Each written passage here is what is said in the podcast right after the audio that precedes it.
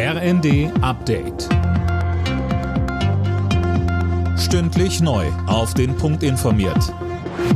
Ich bin Finn Riebesell. Guten Morgen.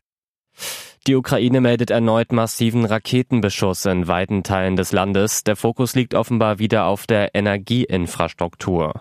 In zahlreichen Städten gibt es Stromausfälle, etwa in Kiew, Kharkiv und Odessa. Betroffen ist auch das von den Russen besetzte Atomkraftwerk Saporischja. Wie der Betreiber mitteilte, ist es vom ukrainischen Stromnetz abgeschnitten und läuft nun mit Dieselgeneratoren. Weil es immer mehr illegale Einreisen in die Europäische Union gibt, beraten die EU-Innenminister heute erneut über eine gemeinsame Asylpolitik. Mehr von Alina Tribold. Bei einem Sondergipfel im Februar hatten sich die Staats- und Regierungschefs der EU-Mitgliedsländer schon darauf geeinigt, die Außengrenzen besser zu schützen und mehr abgelehnte Asylbewerber abzuschieben. Heute wollen die Innenminister unter anderem darüber sprechen, wie das genau umgesetzt und finanziert werden soll.